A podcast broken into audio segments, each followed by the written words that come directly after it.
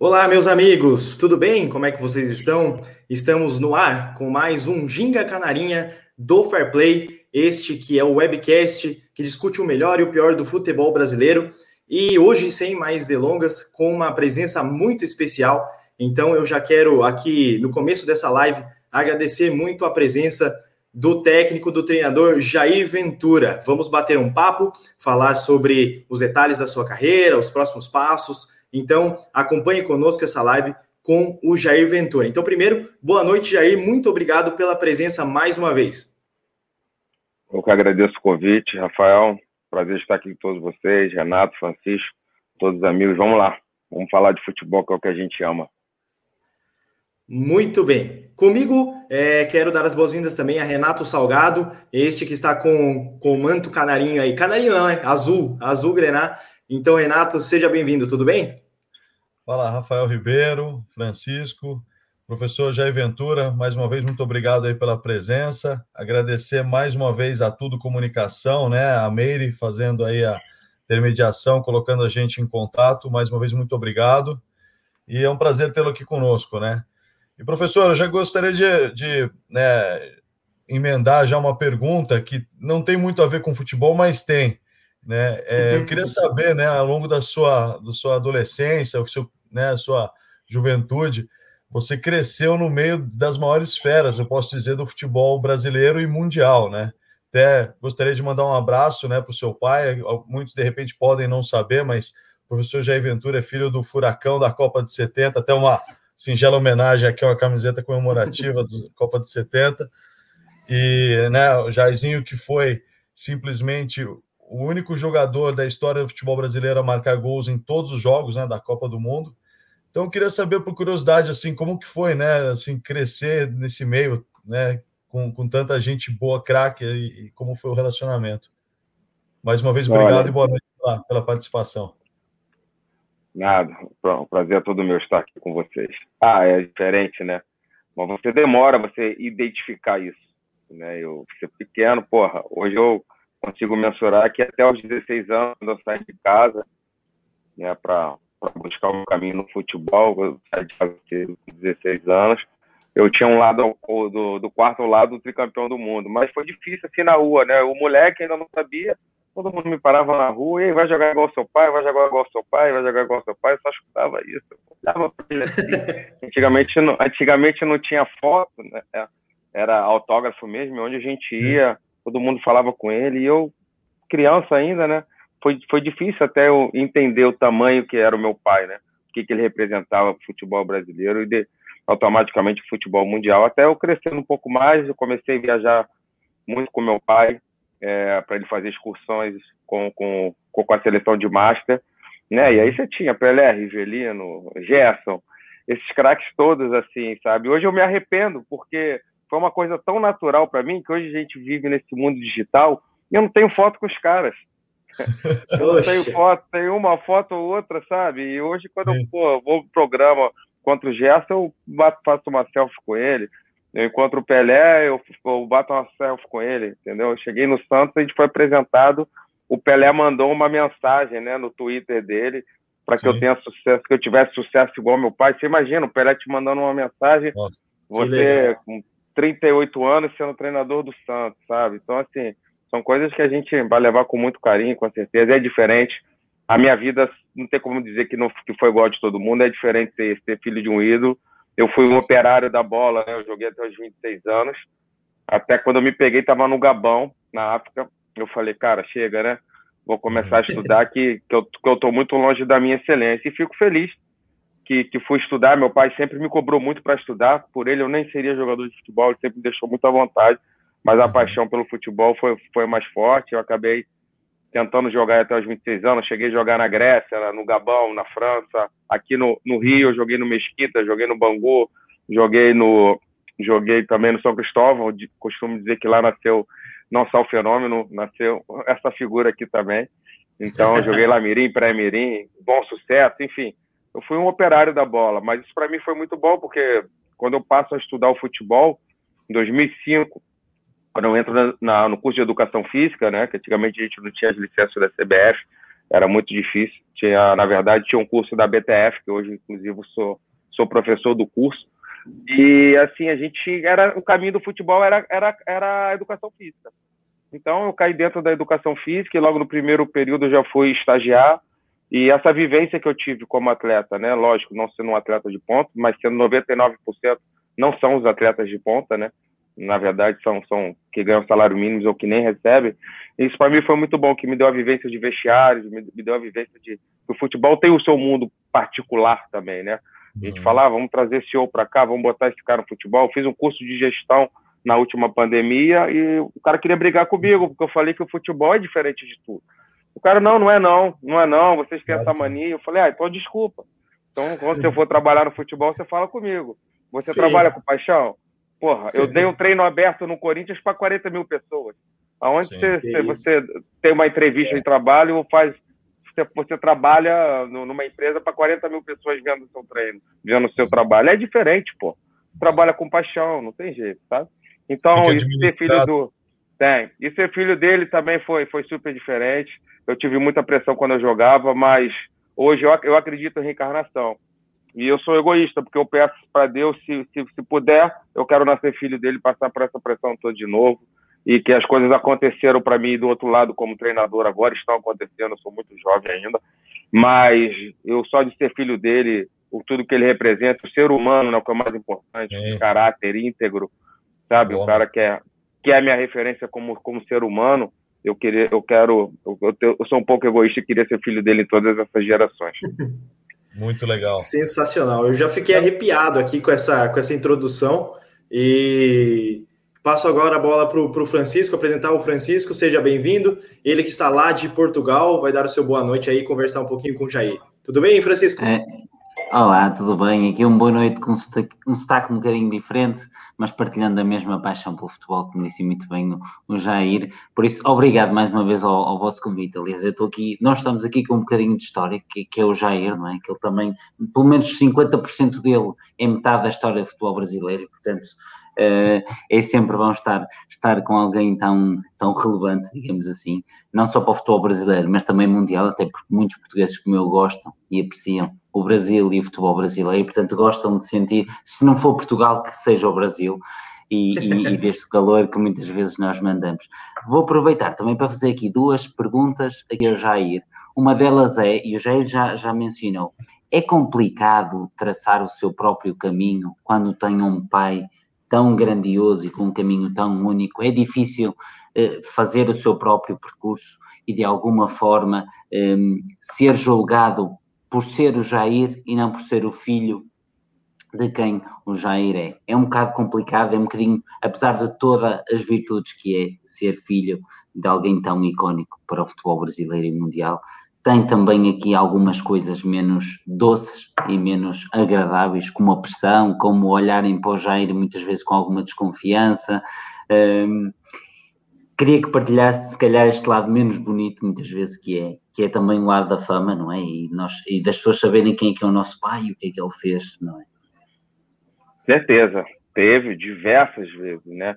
É, só, que, só que eu falo o seguinte, quando me, me fazem essa pergunta, Francisco, a gente tem duas opções quando você nasce filho de um cara já bem sucedido.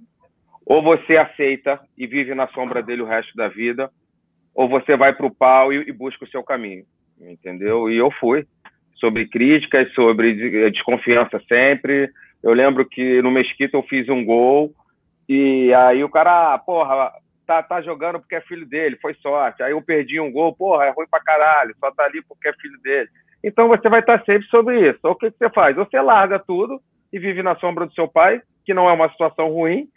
Né? Você, a gente está falando do único cara que fez gol em todos os jogos de uma Copa do Mundo. Não, não, não é toda hora que, que aparece, ainda não apareceu. Que, mas então você vai atrás e você passa por cima de tudo dessas dificuldades, sabe? Lógico que quando eu resolvi ser jogador de futebol e ainda atacante, as comparações eram inevitáveis.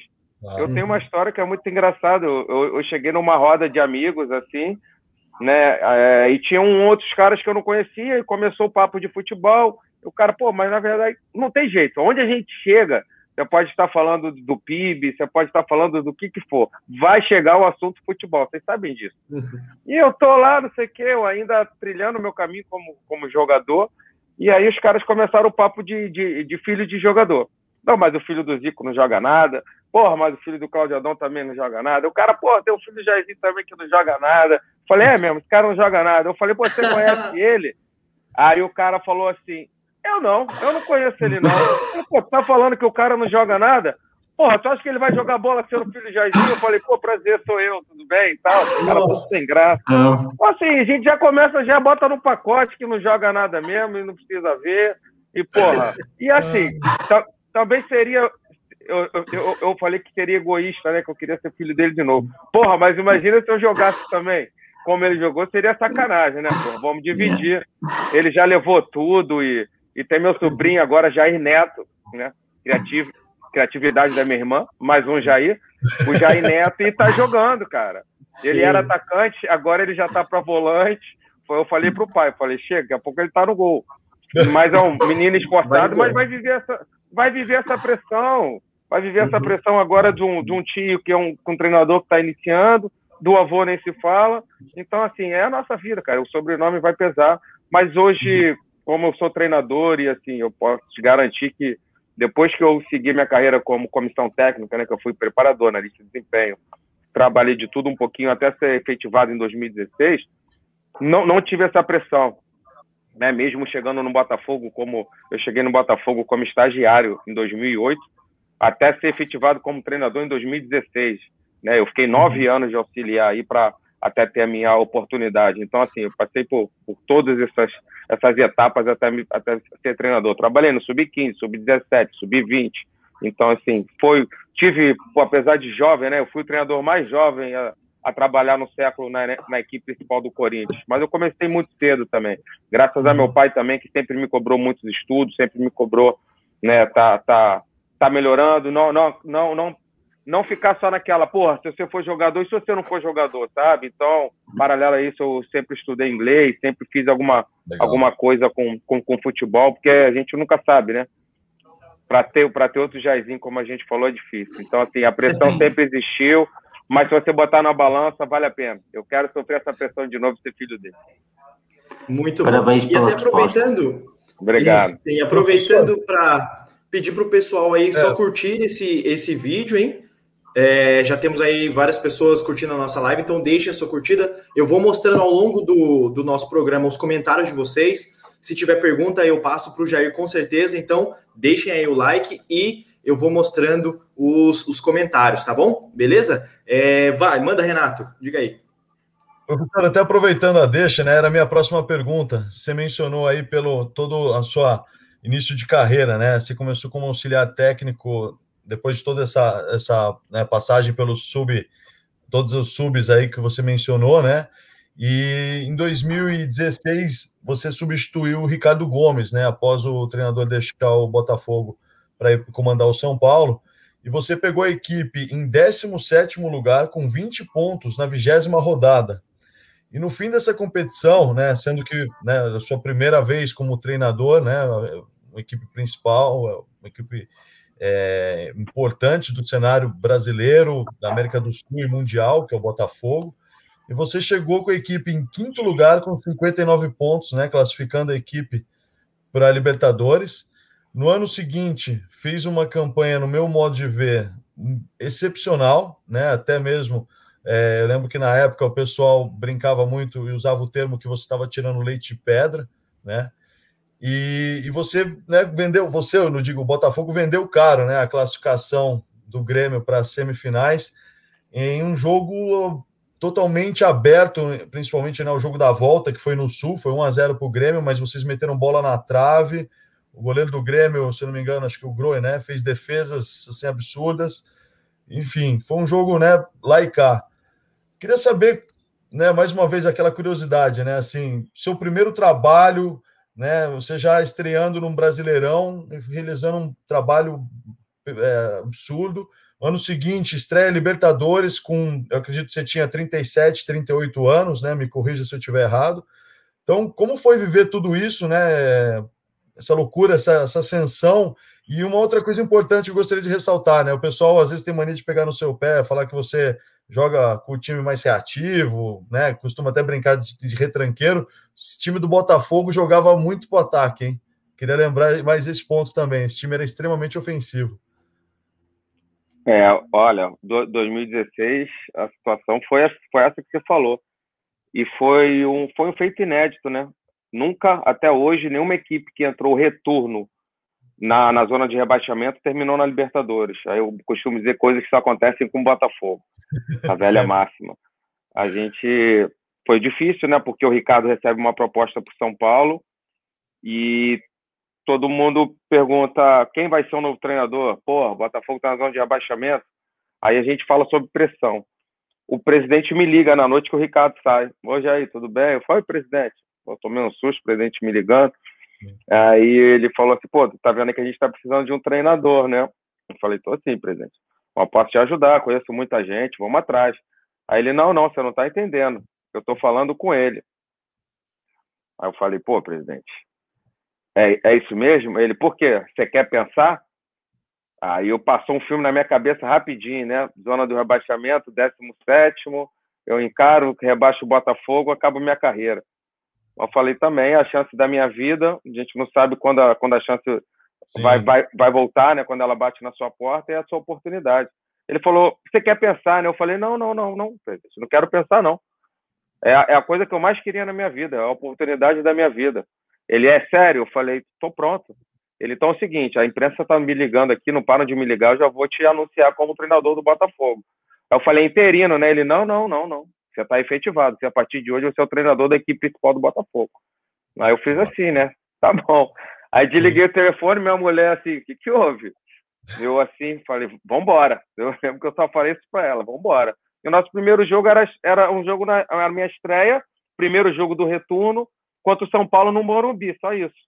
Né? E a gente vai lá, ganha 1 a 0 o gol do Sassá, e a gente dá aquela arrancada fantástica, né? A gente vai ganhando praticamente todo mundo. Eu cheguei até 86% de aproveitamento. Eu não, né? Nós. Foi uma arrancada fantástica e a gente consegue a classificação para a Libertadores. E como você falou, 2017 foi o ano da, da que a gente firma, né? O trabalho, porque ah, ali foi uma arrancada, de repente foi sorte. E aí eu, eu saio do Botafogo no final de no, no final de 17 com 99 jogos como treinador profissional, né? Aí você fala, pô, aí eu lembro que na minha primeira coletiva desse jogo de São Paulo, um repórter perguntou, pô, você é tão jovem, você está pronto para ser treinador do, do, da equipe profissional do Botafogo? Eu falei, não, não estou pronto, não. Aí aquela, aquele silêncio, falou, como você não está pronto e você está aí? Eu falei, porra, eu não estou pronto hoje e não vou estar tá pronto daqui a 20 anos. A gente tem que estar tá sempre procurando se, se aprimorar, melhorar, né? Eu costumo dizer que a busca incessante pelo conhecimento não pode parar. E vai ser assim quando eu tiver com meus cabelos brancos. Hoje vocês já estão vendo que eu já estou com barba branca, nessa época eu não tinha. Um pouco Sim. menos de cabelo, cabelo branco, você vira treinador, né, cara? Sua vida muda, é pressão a todo momento. E você imagina quando o presidente anuncia o filho do Jairzinho como treinador do Botafogo na zona de abaixamento. Se eu uhum. ligasse para que as pessoas falam, eu tinha desistido. Sim, Porque, sim. pô, acabou, caiu, esquece. Já, pô, o moleque sabe nada, esse garoto já caiu, já acabou. E assim, cara, a nossa vida é, é tudo sobre isso. Você falou da situação de, de rótulos, a gente tem os rótulos negativos quando você perde. Quando eu fiz um grande trabalho agora no esporte, quando eu fui no Bem Amigos pela sexta vez em, uhum. em, em poucos anos de carreira, só se falava coisa boa.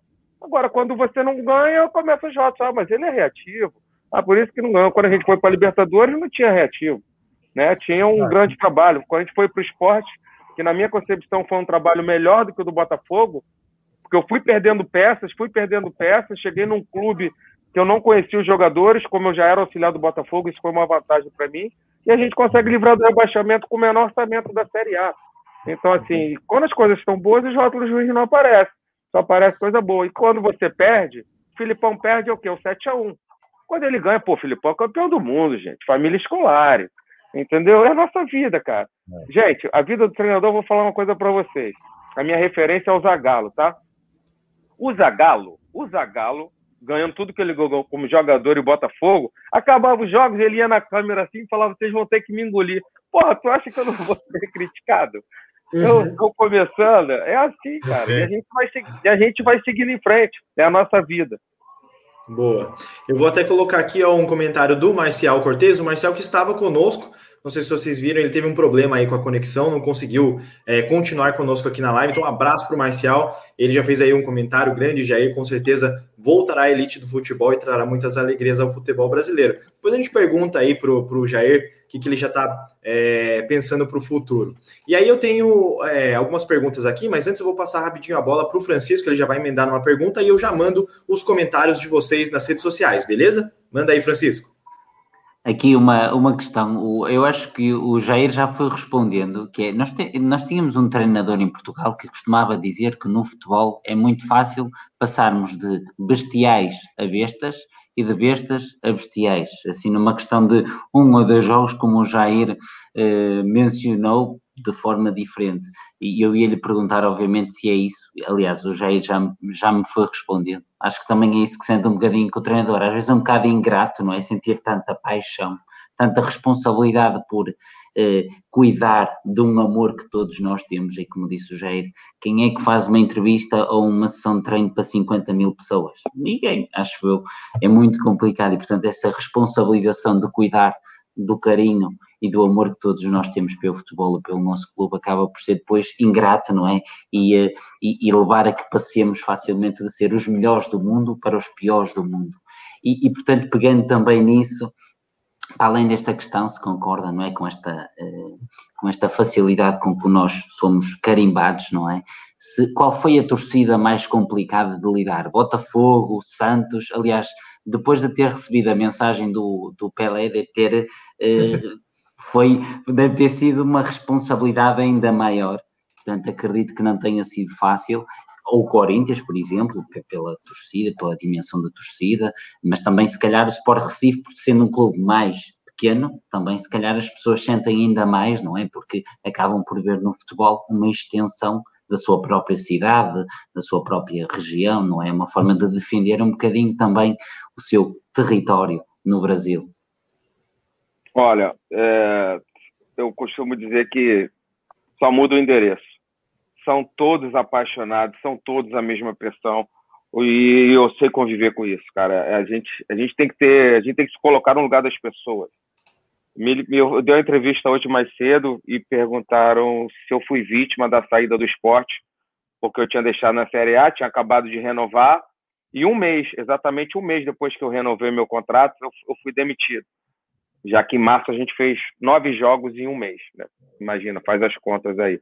Você não treina, mas você tem que dar um, um, um, resultado. Se você não der um resultado, a lua de mel, né? O cara fez, fez, fez a minha tatuagem, pediu um estátua, e daqui a pouco você já não serve mais. E é assim, e se eu falar que, que, que, eu, que eu tô assim, nossa, eu não sabia que isso existia, eu vou estar tá mentindo aqui para vocês. Em 2005, lá, quando eu me preparei para estar onde eu estou hoje, eu já sabia que seria assim. Então eu não sou um desavisado, não. Agora você pergunta, porra, Jair, você não quer que mude? Eu quero que mude. Mas eu não posso vir aqui me fazer de vítima e vir chorar e falar que eu não, eu não sabia que, que funcionava assim. É assim que funciona. O único segredo é, é você ganhar todos os jogos e todas as competições. E não vai pensando que o clube A, o clube B é assim, assado, que a pressão é igual. Sabe por que a pressão é igual? Porque o seu torcedor, o seu torcedor ele enxerga a camisa dele, independente do momento do clube, independente do momento do clube, que, que, é, que, é, que é, o mesmo clube de, de todos os momentos bons, e não é. Todos os clubes passaram por momentos difíceis. O Corinthians foi para a Série B. Teve times que brigaram para não cair muitos anos, teve times que ganharam muito, muitas vezes. Né? O Flamengo está fazendo um feito que foi feito lá em 81. Olha quantos anos tem que a gente está falando. A gente teve o Cruzeiro que ganhou diversos títulos em sequência. A gente teve o Palmeiras e assim vai mudando. Então, assim, é só que o, o time, quando o seu time tá no, não está no momento bom, não tem grande investimento, né? E o, o, o, seu torcedor acha que é a mesma equipe que tem grandes investimentos, grandes jogadores, você tem que ser campeão. O Brasil, não, não posso te garantir que é o melhor campeonato do mundo brasileiro, mas eu posso te garantir que é o mais competitivo se nós fizermos uma enquete aqui entre nós quatro, nós vamos errar quais são os quatro primeiros e os quatro últimos, pode ter certeza. Eu me coloco uhum. também, a gente vai errar. Não tem como então, saber. Agora você pega, você pega o, não sei se vocês já leram o, o, o livro Os Números do Jogo. Ele fala que os, sempre os cinco primeiros investimentos no campeonato inglês vão estar entre os cinco primeiros. Veio o uhum. Leicester agora para quebrar isso. Em 16, 17, se eu não me engano, com o Ranieri Fora isso, eram sempre os cinco. Os cinco que mais investiam, ou ele não era o primeiro, mas ele estava em terceiro. Ou que mais uhum. investia, ah, estava em segundo, mas estavam entre os cinco. E no Brasil não é assim, cara. A gente vê clubes gigantes que, que, acabam não, não permanecendo, com grandes investimentos, clubes fazendo como, como um clube gigante que é o esporte, mas que tinha um momento delicado vindo de uma Série B com o pior orçamento da Série A, ficando, e clubes grandes como Vasco, Botafogo indo para a segunda divisão, entendeu? É, são, são cíclicos, são momentos que, que, que tem, tem muita coisa que a gente tem que levar em consideração. Professor, Boa. aproveitando aí sobre esse assunto Diga, do, da, da demissão, né, do, do último trabalho no esporte, é, deixando bem claro também, né, que mais uma vez, né, também foi muito questionado, né, principalmente acho que na reta final, e você realmente conseguiu ainda classificar, manter, né, o esporte na primeira divisão antes ainda, né, da, da última rodada, né, uma vez que existiam ali três, quatro clubes lutando pela última vaga ali para não cair. E além de você, né, junto com, claro, com os jogadores, eu digo você, mas como comandante, né, foi um dos responsáveis ali pela permanência do clube. É, além do orçamento baixo, é importante ressaltar, né, que o esporte não deixa de ganhar, não deixou de ganhar, né, porque se ele é rebaixado, ele tem um corte também monstruoso, né, em relação aos direitos de transmissão. 60, outros... 68 milhões, Renato, na então, conta. Exatamente. É simples uhum. assim. Só isso, né? Então, é, eu acho o seguinte: você, vindo agora a, a, minha pergunta, né? Você acha que primeiro a sua renovação foi num impulso, né? E, e até mais que um impulso, foi uma satisfação para a torcida, uma vez que, né? Você estava em alta, digamos assim. E, e, a sua demissão, pelo outro lado, você acha que é, tem muito mais a ver com essa nova regra, essa mudança, né? Da, das demissões do, dos técnicos para o Campeonato Brasileiro?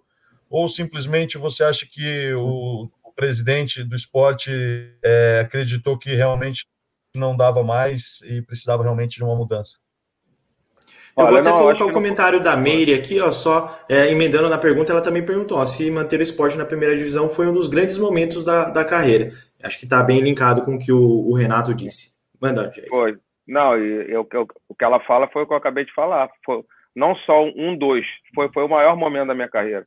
Né? Uhum. Eu disputei a final de Copa do Brasil com o Cruzeiro, com, contra o Cruzeiro no Corinthians, joguei duas Libertadores consecutivas, passando em primeiro com uma rodada de precedência Botafogo e Santos, vivi grandes momentos no futebol, aquela arrancada do Botafogo, a Libertadores e a Copa do Brasil no outro ano, mas com certeza pela dificuldade esse foi meu maior trabalho. Eu, eu sei que fui eu que fiz os meus trabalhos e sei que esse com certeza foi meu maior trabalho. Não vejo a demissão por conta, respondendo Renato, por conta da, da nova regra, não. Pelo contrário, eu sou super a favor da nova regra.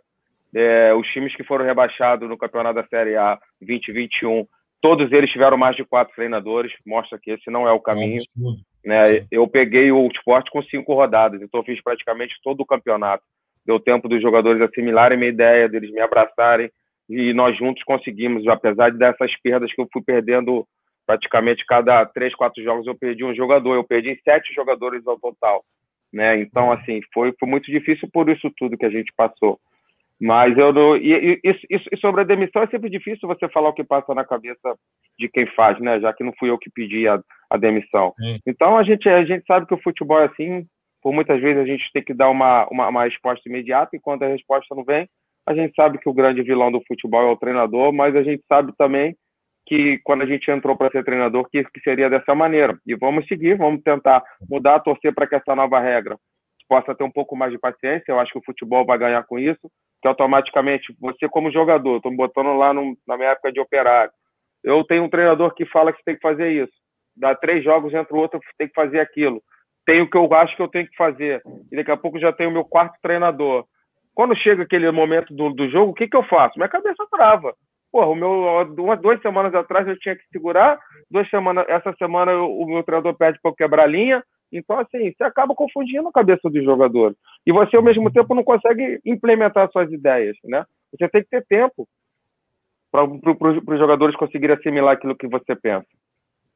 Perfeito. E até emendando na pergunta aqui do Adriano Fonseca, obrigado pela participação. Ele pergunta para o Jair se a pressão das torcidas organizadas contribuem para essa saída dos, dos treinadores é, no Brasil. Até vendo um pouco que é, já vem sofrendo o Abel, por exemplo, no Palmeiras, teve bons três resultados, mas é, três vices seguidos, mas é, mudando o Palmeiras um pouco de, de patamar, ele já tem é, uma pressão. Então, analisando um pouco do que acontece com o imediatismo, né? A pergunta do Adriano é se é, você acha que a torcida, e principalmente a organizada, tem um pouco de culpa, né? Ou de peso nessa, nessa troca recente.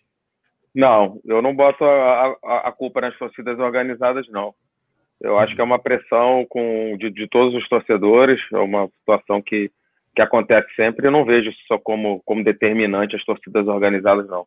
Elas fazem parte da grande torcida do clube, mas na verdade você pega a, a maior parte da torcida, hoje nós temos as redes sociais, né?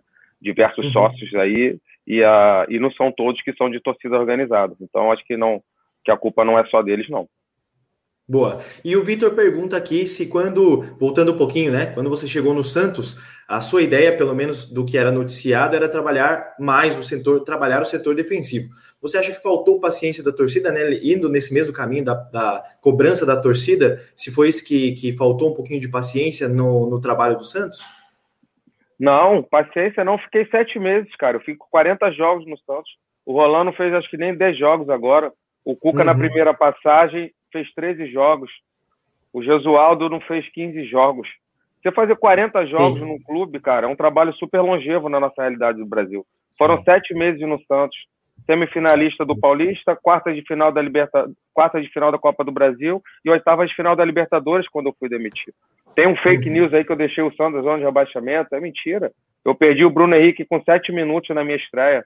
A gente com 20 jogos, a gente, a gente, a gente conseguiu vender o Rodrigo 42 milhões de euros. Assim. Eu vejo um trabalho que foi bacana, mas que foi interrompido. Né? Classificado em primeiro na, na, na Libertadores e nas quartas de final da, da Copa do Brasil. Eu não acho que não teve paciência, não. Eu acho que só.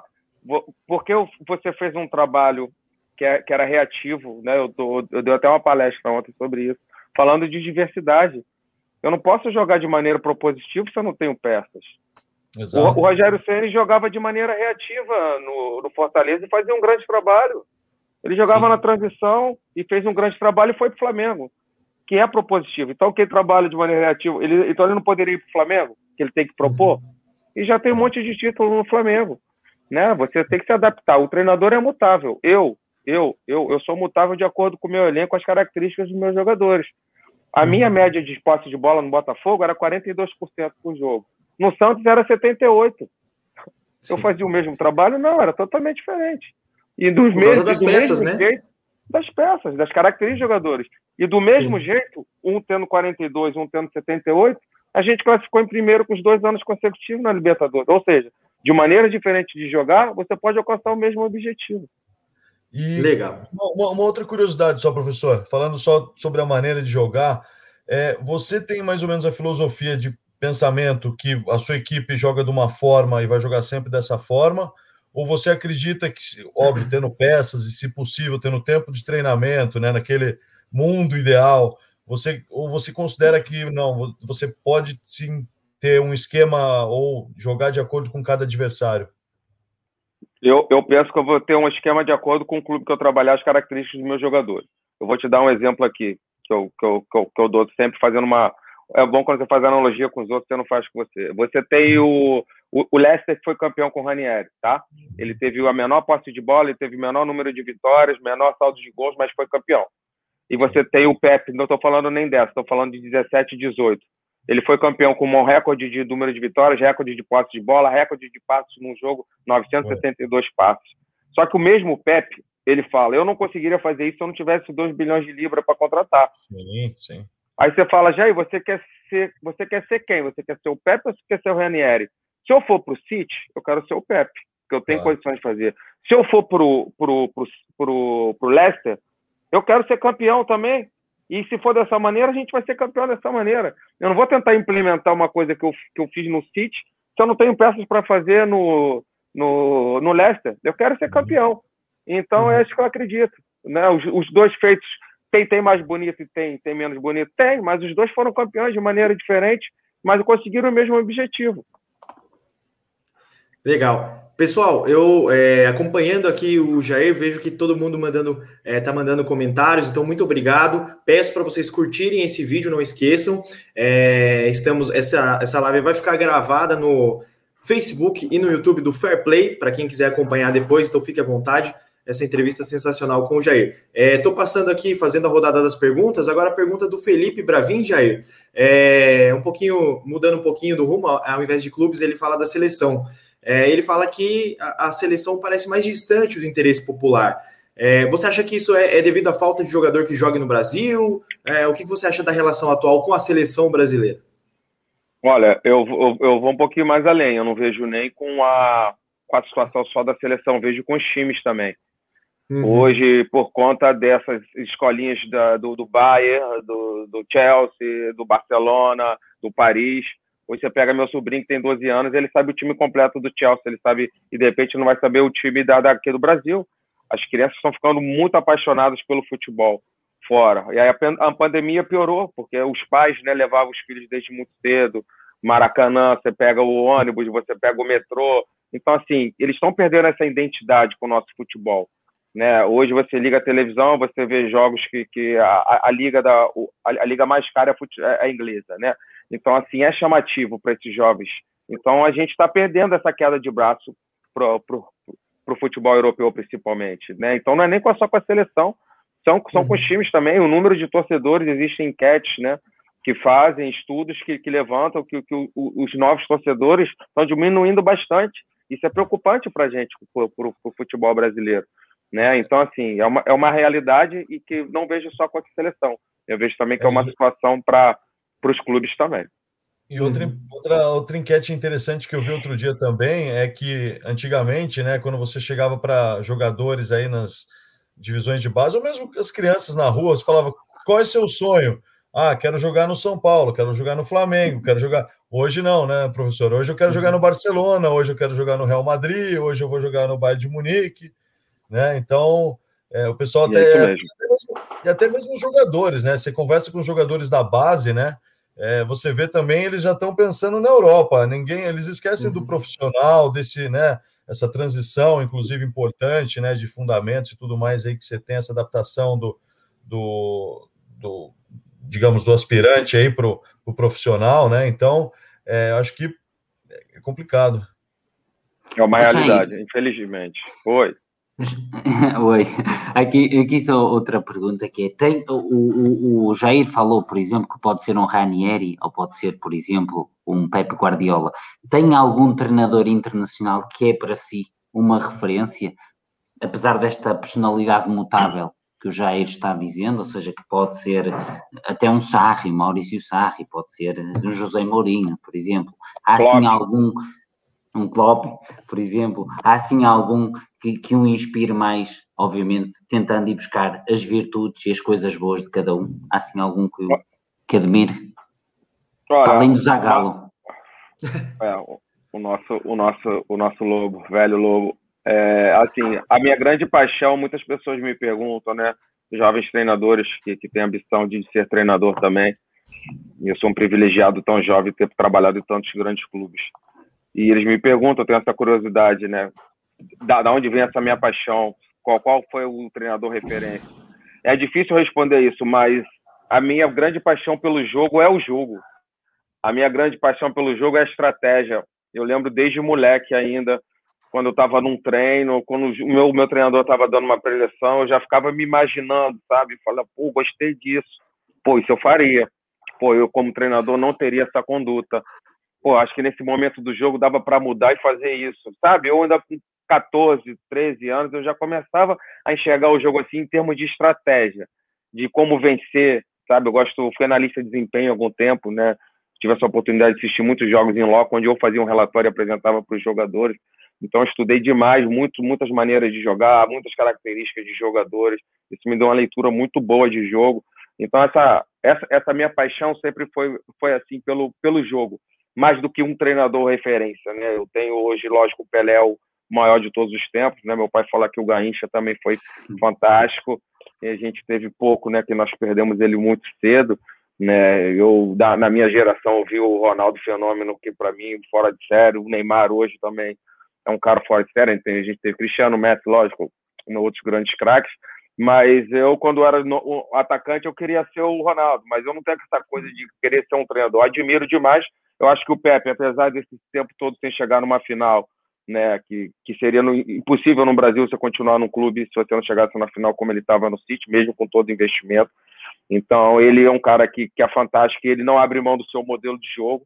Eu tenho admiração, eu ia até ficar um tempo lá com ele na, na Inglaterra para ficar um pouquinho, né, uns 15, 20 dias para acompanhar os treinos, conhecer um pouquinho mais do trabalho dele. Mas eu também sou, eu gosto muito do Klopp, porque o jogo do Klopp não é um jogo de uma nota só. Você vê o Klopp, o Van Dijk fazendo bola longa no Mané por vezes, sabe? Não tem aquela coisa que só pode assim, só pode assado. Se não for em ataque posicional, não pode. Você vê diversas maneiras de jogar com o estilo do Klopp. Ele é um pouco mais vamos dizer assim, é, é mutável, né? O seu, o seu estilo de jogo. Então, acho, acho bacana. Acho que, que, que, chega um pouquinho mais próximo do que eu penso, né? Mas o Pepe, o Pepe, acho que ele ainda está aí como, como melhor. Mas eu gosto também muito do, do estilo do Klopp, do estilo de gestão dele também. Enfim, é um cara que eu, que eu, que eu também tenho admiração. E se eu falasse isso quando ele foi campeão no Liverpool, seria mais fácil, né? Que eu teria na modinha, mas já, já desde o trabalho dele na Alemanha, enfim, de tudo que ele faz, é um cara do Borussia, enfim, é um cara, é um cara realmente diferente também. Boa. Deixa eu mandar aqui uma. Professor, é... e ao longo dos oito Diga, anos... diga, Renato. Hum? Não, só, só para complementar, desculpa, Rafa. E ao longo desses oito anos como, como auxiliar no Botafogo, auxiliar. né? Tem algum treinador específico que tenha marcado tua formação como, como treinador? Tem. Todos. É, assim, eu tenho. Sério, Cada um do seu jeito, maior, né? Exatamente. Eu tenho o maior orgulho e com certeza hoje eu posso cravar para vocês que eu só, só me tornei treinador por ter esse tempo todo de auxiliar. Uhum. Porque, lógico que hoje eu já tenho a minha filosofia, mas eu tenho um pouquinho de todos eles né? Porque tinha eu tenho treinos do, do, do Oswaldo, né? O, o Joel Santana, que, que muito criticaram porque ele falou inglês daquela maneira. É o rei do Rio, já ganhou todos os grandes do Rio. É um cara que tem uma leitura de jogo como pouco. Chegava em vestiário, ele mudava o jogo, ele via coisas. Eu lembro que eu era auxiliar, eu descia para passar informações para ele, ele ficava só assim, com a prancheta assim. Aí ele falava, acabou? Acabei. Aí ele falava o que eu falei e eu ficava todo feliz. Daqui a pouco ele falava mais 10 coisas que eu não tinha visto no jogo. Assim, sabe? Uma leitura de jogo, o intervalo dele fantástico. Entre, entre tantos outros bons treinadores, o Ricardo, enfim. Vou falar nomes aqui que hoje eu me orgulho. O Ney Franco, que me levou para a seleção brasileira, o Estevão Soares, que me levou para o CSA.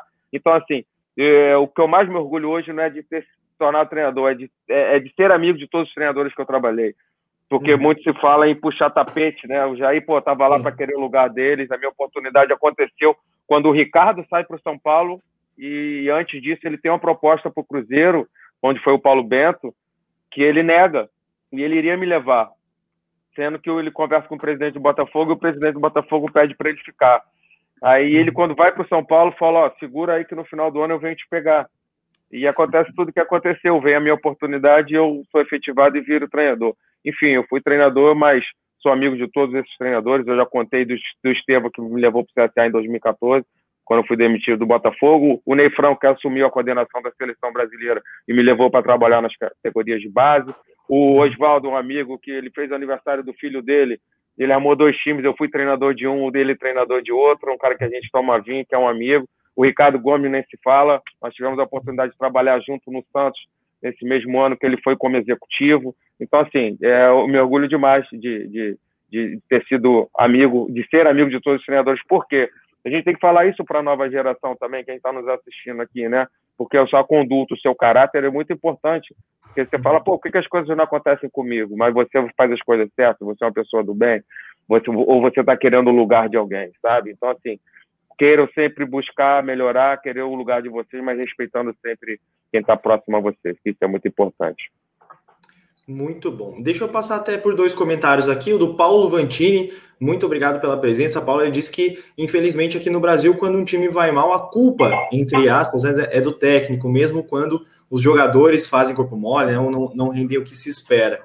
E o Felipe Bravin também, sempre conosco aqui, diz que o Joel é subestimado demais. Ficaram com o meme, né? Mais com o meme do que com o trabalho dele, mas tem uma história gigante. Muito bem, galera. É, não esqueçam de passar sempre no nosso site, no fairplay.pt, para acompanhar os textos, os artigos que tanto eu, o Renato e o Francisco fazemos é, sobre o futebol brasileiro, o Francisco sobre o futebol português. Tem bastante coisa lá, também sobre o, o, o Jair Ventura, com certeza. Deixa eu fazer uma perguntinha para o Jair. É, Jair, até aproveitando um pouco dessa, dessa trajetória, atualmente é, você não, não está no comando de alguma equipe, mas certamente trabalho é o, é o que não falta, né? Então eu queria que você contasse um pouco para a gente, nesse, nesse momento agora sem equipa, quais são os seus trabalhos recentes, divulgar um pouquinho o que você anda fazendo e, obviamente, se também tem alguma coisa preparada, talvez, aí, ou uma vontade de, obviamente, voltar para algum, alguma equipa no futuro, não é isso? É, assim, a gente em casa a gente não para, né? Eu tenho uma filha de é. vai fazer três anos, eu tenho que fazer um QTS, porque senão ela não deixa. Ela agora tem que estar ali, senão ela não pode ver o computador que ela quer ver, ela quer ver Peppa aqui no meu computador. Então eu tenho que eu tenho que fazer um QTS em casa. Eu tiro um tempo para estudar, eu tiro um tempo para assim, a parte boa de quando nós não estamos trabalhando é que a gente consegue ver tendências, né? A gente consegue acompanhar o futebol mundial. Porque quando você está num clube, quando eu estava no esporte, eu fiquei oito meses no esporte, foram 45 jogos. A minha uhum. família não foi lá sequer uma vez em Recife. Porque assim, se eu não paro em casa, eu sou o primeiro a chegar no clube, o último a ir embora, eu tenho que rever meu jogo duas, três vezes, eu vejo quatro, cinco jogos do próximo adversário. Eu não sei como é que está o, Atlético Madrid que foi campeão agora, eu não sei como é que está quem está na uhum. final da Champions. Eu não acompanho nada. Então, esse tempo que a gente está em casa, a gente consegue ver tendências, a gente consegue acompanhar jogos, a gente consegue ver coisas novas. Eu tenho, eu faço reuniões praticamente semanais com a minha comissão, onde a gente monta novos treinos, a gente debate tudo que a gente foi feito, onde poderia ter sido melhor, o que, que a gente poderia ter, uhum. é, é, ter, ter, melhorado, né? Então, assim, e a gente não para, a gente está sempre assim. Agora, a respeito do, do próximo passo, é difícil, porque não é do, do, treinador para o clube, é do clube para o treinador, né? Então, a gente fica Sim. esperando as oportunidades. Um 2019, é, eu tirei um ano para não aceitar, o telefone tocava, eu só agradecia mas esse momento agora é diferente. Eu estou um mês e pouco em casa, mas já estou pronto para o novo desafio, para que possa, para que possa ser, ser tão bom quanto foi o trabalho do esporte, ou ainda melhor, que possa ser longevo, que é o grande desafio do treinador no futebol brasileiro. É, acho que por conta um pouco da pandemia também algo deu uma, uma travada, né? Algumas coisas acabaram é, ficando mais é, pendentes o futebol voltou recentemente, até talvez tenha voltado antes do que, do que o ideal, né, para a questão da saúde de todos, mas acho que isso deu também uma segurada na, na ou nas trocas, ou enfim, nos novos trabalhos, né? Jair, deixa-me deixa ajudar a. Desculpa, Renato, deixa-me ajudar a vir a, a, ver se arranjamos aqui alguma coisa para ti na Europa. Tens assim alguma liga que gostasses de experimentar, uma liga, por exemplo, inglesa, para, para defrontares o Klopp e o Pep, uh, ou por exemplo uma liga espanhola ou até uma liga portuguesa, porque não? Uh, se há assim alguma que te cative um bocadinho mais. Na Olha, Europa, eu tenho, se calhar. Eu, eu tenho um sonho, eu tenho um sonho de trabalhar fora do, do país. Eu morei desde muito cedo, com 16 anos, quando eu falei, eu tive uma experiência na Holanda, no, eu fui fazer um teste no PSV Eindhoven na época ainda. E depois morei um ano em, em na França, onde eu joguei. Eu morei dois anos no Gabão, morei, na, morei em Kalamata, na Grécia. Então, assim, o que eu queria voltar essa experiência agora como treinador. Eu tenho vontade de trabalhar. Então, assim, mas a gente sabe que a realidade é muito ruim hoje do treinador brasileiro para a Europa. A gente não tem um treinador brasileiro nessas grandes ligas. É uma situação que a gente tem reuniões, eu tenho, a gente tem um curso, um, um curso onde nós ficamos muito próximos, que a gente fez a licença Pro agora, e é, é, uma, grande, é uma grande pergunta sem resposta. A gente muito se fala, porque antigamente a gente, a nossa licença daqui não nos dava o direito de trabalhar na, na Europa, né? Hoje a licença Pro, a gente já com cinco anos de Série A, não que necessariamente no Brasil, Série A de qualquer, país, de qualquer país, você com a licença pró, você já pode trabalhar. Então, antes mesmo que você quisesse trabalhar fora, você não tinha esse direito por licença. O Ricardo Gomes, quando foi para o Bordeaux agora, quem tinha que assinar como treinador era um auxiliar do clube, ele não, ele não poderia assinar. Então, acho que já é um passo. Muito se fala do idioma, né, que os treinadores argentinos davam vantagem, principalmente na Espanha. Enfim, uhum. mas a gente não, eu não, não tenho, não tenho essa resposta por que, a gente não está. Então é um sonho um pouco distante nessas grandes ligas, eu não posso mentir, mas é uma vantagem minha de ser jovem, que a gente torce para que isso possa mudar, né? A gente vê o Jesus fez um trabalho fantástico aqui no Flamengo, acho que com 60 uhum. e poucos anos. Então, eu estou falando que eu tenho 42 anos, a gente tem muitos, muitos anos ainda para aprender, muitos anos ainda, e quem sabe conseguir realizar esse sonho de trabalhar nessas ligas. Eu não tenho uma liga específica, não, assim, que eu, que eu uhum. tenho um sonho, né? Eu lembro quando eu sou de 79, 80 e pouco, tinha o Milan, né, que encantava o mundo, né? Sim. Então, aquele Van Basten, Rudy Gullit, enfim, eu lembro desse, desse é, Raika, esse timaço, né, Maldini, esse time era fantástico. Eu lembro que foi, foi o primeiro time que me encantou, assim, uhum, foi esse foi. time, né? E, e hoje é, é, é, o que a gente fala, e hoje o Milan já não é essa potência toda, sabe? Mas o torcedor do Milan acha que o Milan tem que ser aquele Milan ainda. Não precisa nem, lá, não precisa nem ir atrás. O Milan de Tchevchenko, Kaká, né? Tiveram grandes times do Milan pós essa situação, mas que não, já não são mais os mesmos, né? Sim. Então, assim, Sim. mas é, a gente é sempre um pouquinho saudosista, né? Lógico, não precisa nem falar dos grandes times aqui do Brasil. Estou falando desse time que eu lembro que, quando, quando eu era jovem, me chamou a atenção. É um país interessante, um país fantástico para morar também, Itália. Enfim, mas não tem um sonho assim de um país específico. Eu acho que uhum. um, um trabalho fora seria, seria muito bacana. Professor, e até aproveitando a pergunta do Felipe aqui, ó, é, bate pronto rápido aí. Gabão, pergunta para o Jair como é viver no Gabão. Rapaz, eu vou, vou contar só uma então aqui. Manda. Vocês viram o filme que é, que é Quem Quer Ser o Milionário? Sim. Uhum. Sim. Tem, tem, tem uma cena que o cara sai correndo e a foto cai no banheiro. O banheiro era um, era um lugar assim vazio, o cocô lá embaixo, né? Vazia. E eu lembro que eu fui, a gente foi concentrar a gente não concentrava. E aí o, a gente tinha um jogo importante, um clássico lá, e o cara falou, hoje a gente vai concentrar. Aí entramos no ônibus, ônibus, sabe esses ônibus de colégio que você vê no, no, nos Estados Unidos? Um pouquinho Sim. mais velho, né? E fomos ônibus e fomos entrando no meio do mato, nunca chegava, não chegava, daqui a pouco tudo escuro, uma luzinha lá embaixo.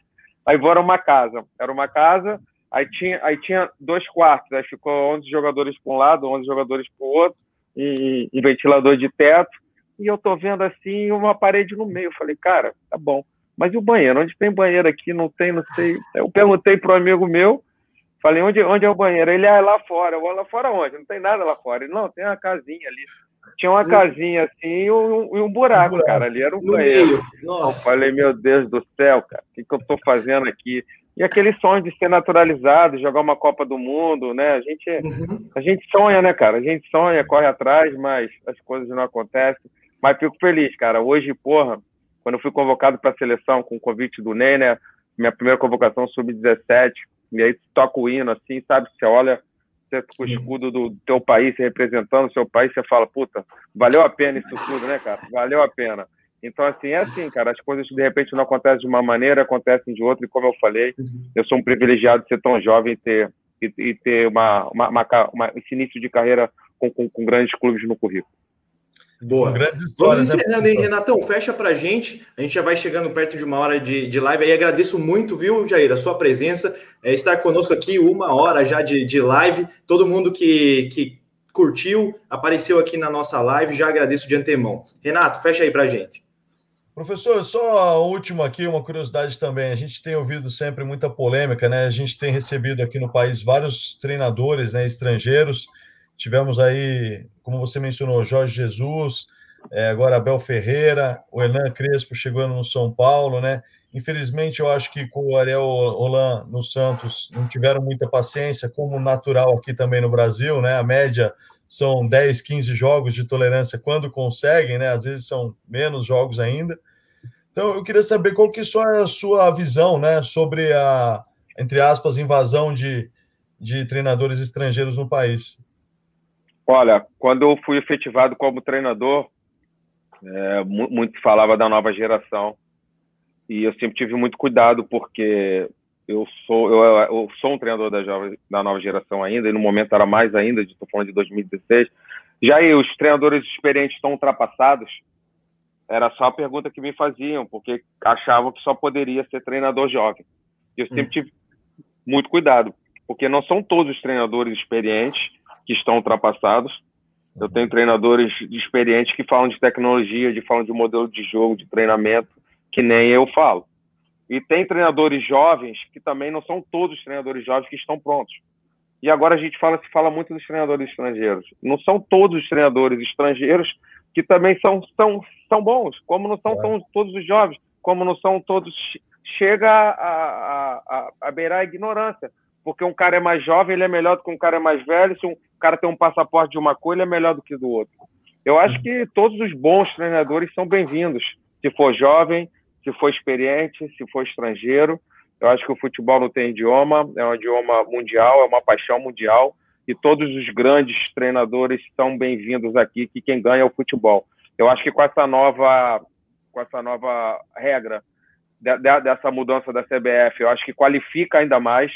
Eu acho que acaba, os clubes pensam duas vezes em trazer apostas, não que sejam só que sejam jovens, ou que sejam estrangeiros, ou que sejam experientes, a gente vai, opa, calma aí, vamos analisar um pouco mais, a gente só tem mais uma mudança.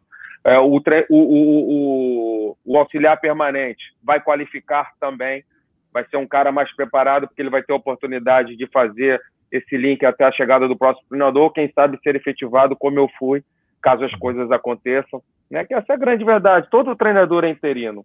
Porque, como você falou, eu tive treinadores na Série A do que eu fiz pelo esporte, treinadores ficaram 3, 5 jogos, cara. Como é que o cara vai mostrar o trabalho dele com 3, 5 jogos?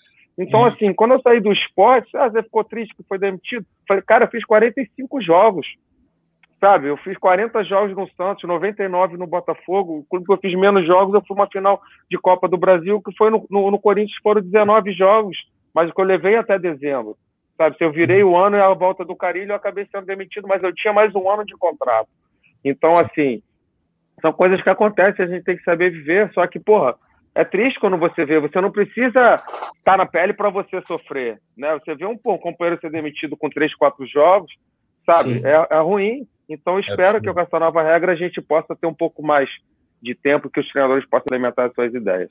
E principalmente que os clubes tenham critério, né, professor? Porque a gente vê uma contratação de um treinador que joga de uma forma ofensiva, que nem você falou, dá três, quatro, cinco jogos, demite o treinador, contrata um, um outro treinador que joga de uma filosofia totalmente oposta. O jogador tem que né, tentar assimilar aquilo, passa mais quatro, cinco jogos, é demitido novamente, chega um terceiro treinador com outra filosofia totalmente diferente. Então, assim, realmente é, é não tem critério né, para contratação. Os times realmente são, teoricamente, a gente que vê de fora, parece que são. Tem horas que parecem totalmente perdidos, né? É, pois é. Então, assim, a gente torce pela uma profissionalização de todos. Eu, a, gente, eu, a gente não para de estudar a gente como jovens, né? Eu fiz a licença máxima, que é a pró da, da CBF. Hoje nós temos gestores que estão se preparando cada vez mais a profissionalização no futebol é cada vez maior e principalmente por quem está gerindo a gente, né? Não adianta a gente estudar e você for conversar com uma pessoa que não sabe o que você está falando. Então a gente torce para que, que, essa profissionalização possa ser de todas as áreas, todos os segmentos, para a gente evoluir como, como, como um todo o futebol. Excelente. Boa. Pessoal, encerramos aqui de forma magistral mais um Ginga Canarinha, então. É, já agradeço e faço um convite para o Jair voltar aqui no Ginga é, em breve aí talvez com, com é, alguma equipe já no, no comando, para que a gente troque uma ideia já na nova equipe. Então fica o convite de antemão para você voltar aqui no Ginga e, logicamente, agradecendo demais a sua presença por essa live, tá bom, Jair? Obrigado, Rafa, Francisco, Renato, obrigado a todos que estiveram com a gente aqui acompanhando também o nosso bate-papo. Vai ser um prazer aqui voltar e, e falar de futebol com vocês. Obrigado pelo convite, um grande abraço a todos. Já é muito Boa, obrigado. agradeço todo mundo que, que tá na live. Ó, deixando aí um comentário também da Bruna. Muito obrigado, Bruna, pela participação. É, participação sensacional. Parabéns, Jair, e aos membros do Ginga e a todo mundo que participou da live. Beleza, pessoal? Mais uma vez, obrigado. Obrigado ao Francisco por estar presente lá de Portugal. Já são é, já é madrugada lá em Portugal. Ao Renato e principalmente ao Jair Ventura por estar conosco nessa noite. Beleza? Obrigado, viu, gente? Até a próxima com mais um Ginga Canarinha. Valeu! Um abraço. Um abraço. Valeu, gente. Tchau, tchau. Valeu.